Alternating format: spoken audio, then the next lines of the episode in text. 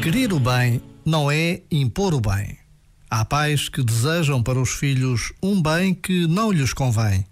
Limitam as escolhas e a liberdade.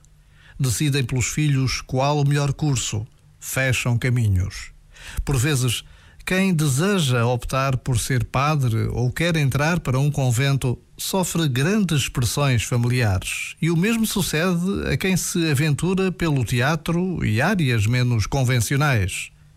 Ser pai e ser mãe é aprender a perder os filhos para que eles se encontrem. Este momento está disponível em podcast no site e na app.